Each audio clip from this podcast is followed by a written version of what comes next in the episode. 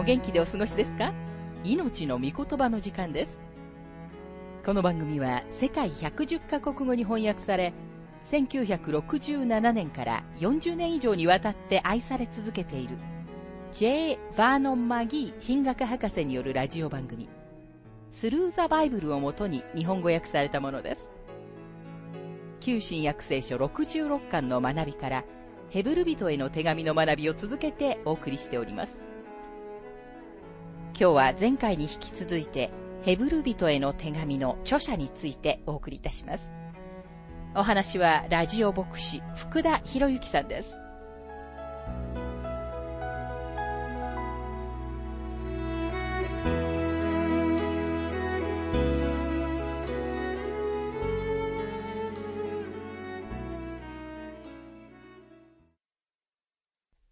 前回に続いて、マギー博士はヘブル人への手紙の著者について次のように述べています。この書簡は最初に東方の教会によって受け入れられ、アタナシウスがこれを受け入れ、カルタゴ会議が397年に確認しています。そしてこの書簡が回覧され始めた頃には、パウロの名前が書簡に付けられていました。共通見解は、ヘブル人への手紙はユダヤ人クリスチャンに宛てて書かれたということです。この書簡は特定の地域にあった特定の教会に対して書かれたものです。さらにこの書簡は次のようないくつかのことを明かししています。この教会はすでにしばらくの間福音に従ってきていました。ヘブル5章の12節また彼らは神様の民に対して親切にしていました。ヘブル6章の10節さて、この教会はパレスチナの中にあったのでしょうか？それともその外にあったのでしょうか？まず最初に、最初の読者はユダヤ人であったという証拠があります。この書簡は読者が旧約聖書に関する詳しい知識を持っていることを前提としています。読者たちは旧約聖書の中のユダヤ人たちと同じ家系の者たちでした。そのことがヘブル人への手紙一章の一節、そして三章の九節に書かれています。さて、この書簡はヘブル人たちに当てられていますが、この言葉は新約聖書では全てのユダヤ人に当てはまるものではありません。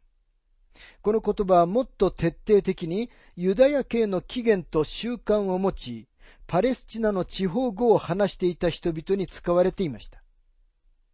パレスチナの外にいた他のユダヤ人たちはヘレニストと呼ばれていました。リンゼイは、使徒の働き6章1節にあるギリシャ語を使うユダヤ人たちとヘブル語を使うユダヤ人たちの違いが、この違いをはっきりと示していると言いました。ドイツの神学者デ・ウェッテは、ユーセビウスが小アジアのユダヤ人たちのことをヘブル人ではなく、エクヘブライオン・オントス、本当のヘブル人の中から出てしまった人たちと話していると述べています。この書簡がギリシャ語で書かれているという事実は、この手紙がパレスチナに送られたという証拠を否定するわけではありません。なぜなら、パレスチナから書いている著者が、当時のバンコク共通語で手紙を書くことは自然なことだったからです。ドイツの神学者ダイスマンがはっきりと論証しているように、パレスチナのユダヤ人たちはギリシャ語をよく知っていました。事実ギリシャ語が当時のコミュニケーションの言語だったのです。デ・ウェッテは、この書簡はパレスチナ以外の場所に当てられたという意見を持っていました。新約聖書の他の書に関しても、著者が誰であるかという問題はありますが、少なくとも一般的な合意があります。でもヘブル人への手紙に関しては、そのような合意はありません。これまで、アポロ、ペテロ、シルワノ、プリスキラ、バルナバ、そしてパウロが著者の可能性があると提案されてきました。また、ルカ、シラス、ローマのクレメンス、アリストン、テトスが著者の可能性があるとされてきました。モハットは私たちが実感しているよりも初代教会はいろいろな人物に富んでいたが、この書簡の著者は知られていない人物の一人であったと結んでいます。しかしこれらの人々が著者であったと主張するには推測以外の何の根拠もありません。彼らが著者であるかどうかを検討するとき、ルカとクレメンスは容易に消去することができます。なぜなら彼らの書いたものとヘブル人への書簡を比較してみたとき、文体、構成、そして影響力の違いが明らかになっているからです。クレメンスはヘブル人への手紙からの引用をしており、彼自身の書いたものとは著しい違いを示しています。さて、初代教会では、ヘブル人への手紙の著者について3つの言い伝えがありました。アレキサンドリアの言い伝えでは、パウロが著者であることを指示し、アフリカの言い伝えは、バルナマが著者であることを指示し、ローマと西方では、ヘブル人への手紙は無記名であるという考えを指示しました。まずはじめにアレキサンドリアの言い伝えに関してですが、クレメンスはパウロがヘブル語でこの書簡を書き、ルカがギリシャ語に翻訳したとも言っています。4世紀までには、パウロが著者であるという言い伝えが、アレキサンドリア、シリア、ギリシャでよく根付いていました。アレキサンドリアのディオニソス、アレキサンドリアのアレキサンデル、アタナシウス、4世紀の神学者、エルサレムのキュリロス、4世紀のサラミス主教、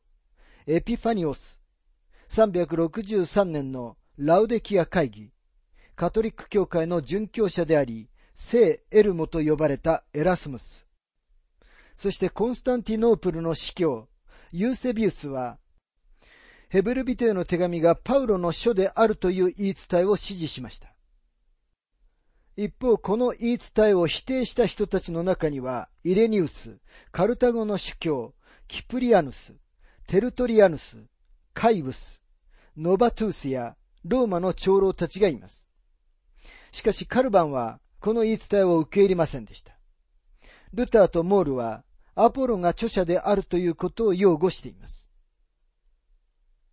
2番目のアフリカの言い伝えは、ヘブルビテオの手紙の著者としてバルナバを支持しました。テルトリアヌスがこの見解の代表者でした。この手紙はバルナバの性格に合致しています。バルナバは、使徒の働き4章の36節にあるように、キプロス生まれのレビ人で、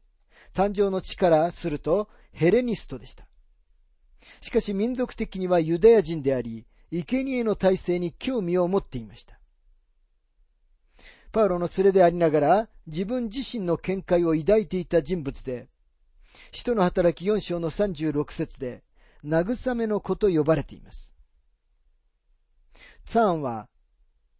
この一切は古代キリスト教の熱狂的終末論者のモンタヌス派の教会から起こったもので、アジアに起因すると推論しています。ところがこの言い伝えはその後、アレキサンドリアの言い伝えにとって変わられました。なぜなら393年のヒッポ会議では、13の書簡をパウロの書いたものとみなしましたが、その後の419年のカルタゴ会議では、ヘブルビテへの手紙を含む14の書簡がパウロのものとみなされたからです。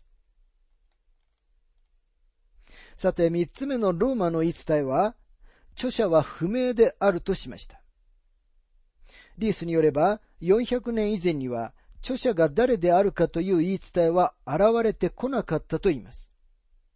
ステファノス・ゴバラスは、彼の著書の中で、イレニウスもヒッポリュトスも、パウロが著者であることを否定していると言っています。さて、パウロがヘブル人への手紙を書いたことを断言するのは、ここでの目的ではありません。しかしこの書簡が聖典であることは、著者が誰であるかに大いにかかっているので、パウロが著者であることを受け入れる理由を説明することが目的です。この書簡は、パウロの権威の上に聖典として受け入れられました。そしてそのことを取り除いてしまったなら、この偉大な書簡を聖典の中から除外してしまう危険性があるのです。さて、著者の名前は書簡のどこにも言及されていません。しかし、内的証拠を使って、パウロが著者であり得たことを示したいと思います。ここまで二つのことを示そうと試みてきました。一つは外的にも内的にも、パウロ以外に著者が誰であるかという主張を支持する証拠はないこと。二つ目は、パウロがこれを書いたと考えることに何一つ矛盾することがないことです。まず内的な証拠についてですが、オリゲネスは、この書簡の考えはすべてパウロの知性の印を追っているが、言語はパウロのそれよりも純粋なギリシャ語であると述べました。で、ウェッテとブリークは、ヘブルビテへの手紙は他のどの新約聖書の書よりも、パウロの書いたものに似ているので、これはパウロの弟子が書いたものであると結論しました。一部の人々は、ヘブルビテへの手紙2章3節に書かれていることで、パウロが著者である可能性は除外されると主張します。なぜなら、パウロはガラティア人への手紙1章11節から12節で、自分は人からではない神様から福音を受けたと言っているからです。ヘブル人への手紙2章3節にはこのように書かれています。私たちがこんなに素晴らしい救いをないがしろにした場合、どうして逃れることができましょう？この救いは最初、主によって語られ、それを聞いた人たちが確かなものとしてこれを私に示し、ガラテヤ人への手紙1章の11節から12節兄弟たちを私はあなた方に知らせましょう。私が述べ伝えた福音は人間によるものではありません。私はそれを人間からは受けなかったし、また教えられもしませんでした。ただイエス・キリストの啓示によって受けたのです。でもこれはパウロのガラテヤ人への手紙の中での言葉に調和しないわけではありません。パウロは明らかに編集上の私たちという言葉を使っており、この私たちという言葉は新約聖書の中でとても効果的に使われています。もしパウロが自分をエルサレムの他のクリスチャンたちと同じカテゴリーに入れるなら、私たちはダマスコの途上、真昼にラバの上で神様から福音を受けたということはできませんでした。パウロの改心は彼自身に独特のものでした。そしてガラテヤ人への手紙の箇所は、主から聞いた人たちによって福音を確認したという事実を排除するものではありません。ガラテヤ人への手紙の中では、彼は自分の使徒職を擁護しており、そのゆえにどこから自分の権威を受けたかを示しているのです。ヘブル人への手紙13章の7節の言葉が、ヘブル人への手紙が書かれた時には、人たちは生きてはいなかったということを明らかにしているということに関しては、この説がどこでそのような見解を打ち立てたかをほとんど理解することはできません。ヘブル人への手紙13章の7節にはこのように書かれています。神の御言葉をあなた方に話した指導者たちのことを思い出しなさい。彼らの生活の結末をよく見て、その信仰に習いなさい。ヘブル人への書簡が旧約聖書を70人訳からだけ引用しているという事実に関しては、パウロがヘブル人への手紙の中では70人訳からだけ引用し、他の書簡の中では70人訳とヘブル語聖書から引用しているということはあり得ます。この書の中では、他のどの新約聖書の書よりも多くの引用があるという事実は、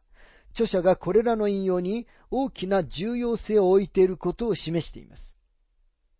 記憶から引用する代わりに、著者は旧約聖書の写本を持っていたと思われます。パウロはしばしば70人訳から引用しており、彼がヘブル人への書簡の中で、もっぱら70人訳を使用するのは容易なことでした。リースはパウロのキリスト論は、教会の中において、キリストの死と蘇りと、キリストが生きて存在しておられることを転校させたと言います。それと対照的にヘブル人への書簡はキリストの見業の大祭司としての性質に中心を置いているというのです。彼は明らかにエペソ人への手紙、コロサイ人への手紙、第一コリント人への手紙、そしてローマ人への手紙のことを考えていたのだと思います。なぜならパウロの他の書簡はこれらの主題をヘブル人への手紙ほどには扱っていないからです。様々な著者を話しぶりの違いで見分けようとするこの手法はごく控えめに言っても決定的とは言いかねます。確かにこの書簡においては有効な議論ではありません。なぜ著者は自分の名前を伏せたのでしょうかパウロが著者であるなら自分の名前を署名したはずで、彼の名前が書かれていないという事実は、彼がこの書を書いたのではないということを示しているのだという理論が出てきました。そのような種類の推論に対するプラマーの答えは次のようなものです。ビーゼンタール博士は、動物の生贄はもはや必要ではないというキリスト教の教えが広まり、その結果、誕生の時、結婚の時、そしてその他の場合の生贄がおろそかにされた。これらの生贄によって生計を立てていた祭祀の階級と大きな畜産業界が完全な没落の危機に瀕していた。このことがキリスト教に対して大きな敵対心を生み出した。この理由で著者が自分の名前をこの書簡から伏せたのであると結論付けている。同時にパウロ自身がユダヤ民族に憎まれていた人物であった。彼らにとってパウロは裏切り者に他ならなかったのである。自分でも公言しているように、モーセの儀式に熟達したこの再起重王の若いパリサイ人は、肉による彼の兄弟たちにとっては呪われたものであった。彼らに最高のギリシャ語でこの学識のある手紙を書くにあたって、彼はこの手紙がもともと当てられていた人々の間で回覧されることを妨害するであろう。自分の名前を伏せたのである。もっと有効であると思われるもう一つの理由があります。その理由は、アレキサンドリアの言い伝えによってさえも提示されているものです。パウロがここで、イエス・キリストの使徒であるパウロという挨拶を省略したのは、彼はユダヤ人のための人ではなく、違法人のための人であったからという理由です。この線に沿ったもう一つのもっと最近の提案は、ヘブル人への手紙3章の一節の考察から来ています。そこにはこのように書かれています。そういうわけですから、天の飯に預かっている聖なる兄弟たち、私たちの告白する信仰の使徒であり、大祭司であるイエスのことを考えなさい。この書簡の中では、キリストが偉大な使徒であって、著者はキリストの名前の横に自分の署名をすることはないというのです。ですから著者が自分の名前に言及しなかったという事実は、著者のリストからパウロを削除することにはならないのです。また書簡の中にパウロを著者として指摘するようないくつかの暗示があります。著者はモーセの儀式の詳細に詳しいユダヤ人でした。ヘブル13章の13節ですから私たちはキリストの恥ずかしめを身によって、宿営の外に出て身元に行こうではありませんか。また彼はギリシャ哲学、あるいはむしろアレキサンドリアの考え方をよく知っていました。この書簡の著者は、これが当てられた人たちが住んでいた場所の牢屋に入っていたことがありました。ヘブル10章の34節あなた方は捕らえられている人々を思いやり、またもっと優れた、いつまでも残る財産を持っていることを知っていたので、自分の財産が奪われても喜んで忍びました。この時著者はイタリアの牢屋にいました。ヘブル13章の19節またもっと祈ってくださるよう特にお願いします。それだけ私があなた方のところに早く帰れるようになるからです。ヘブル13章の24節すべてのあなた方の指導者たち、またすべての生徒たちによろしく言ってください。イタリアから来た人たちがあなた方によろしくと言っています。また彼はテモテが連れであり、死者でした。ヘブル13章の23節私たちの兄弟テモテが釈放されたことをお知らせします。もし彼が早く来れば、私は彼と一緒にあなた方に会えるでしょう。パウロがローマで牢屋にいた時彼はテモテを西から東へと送りました。ピリピ2章の19節しかし私もあなた方のことを知って励ましを受けたいので、早くテモテをあなた方のところに送りたいと、主イエスにあって望んでいます。そして著者は釈放されることを願っていました。ヘブル13章の19節またもっと祈ってくださるよう特にお願いします。それだけ私があなた方のところに早く帰れるようになるからです。これはピリピ人への手紙1章25節とピレモンへの手紙22節に表現されているのと同じ考えです。これらの暗示は決定的ではありませんが、パウロ以上にこの記述にぴったりの人がいるでしょうかまた、ヘブル人への書簡の日付は、パウロが著者であることに矛盾することはありません。もしこの書簡がエルサレム崩壊の前に書かれたのであるなら、パウロのローマ東国と見事に一致します。パウロの最後のエルサレムへの訪問が書簡を説明する助けになります。使徒の働きは御霊の警告にもかかわらず、パウロがエルサレムに登っていったことを語っています。彼の逮捕は、パウロが身を清めるために誓いを立てていた4人の男たちと共に宮に入っていった結果でした。このことは彼が秩序を守って歩んでおり、立法を守っていたことを明らかにしています。論点は、彼が自分は立法に対しては死んだものであると知っていたのに、自分の兄弟たちのための熱心と愛によって行動したということです。エルサレムの信者たちは、まだ立法と都に執着していました。パウロがローマにいた時彼は、これらのユダヤ人たちに新しい契約のより優れたものを示し、彼らがユダヤ教に引き戻されてしまうことのないように警告するために、この書簡を書いたのです。このことがヘブル人への手紙13章の13節にとても多くの光を投げかけます。そこにはこのように書かれています。ですから私たちはキリストの恥ずかしめを身に負って、宿営の外に出て、身元に行こうではありませんか。神様の御霊は、宮の崩壊を目前にして、ユダヤ人クリスチャンたちの慰めのためにこの書簡を用いることがおできになりました。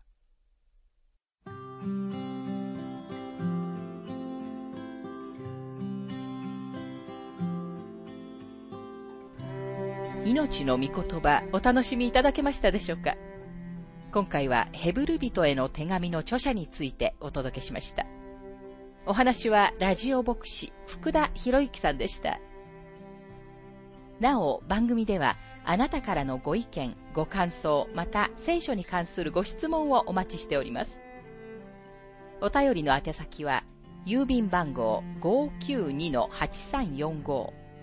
大阪府堺市浜寺昭和町4-462浜寺聖書協会命の御言葉の係。メールアドレスは全部小文字で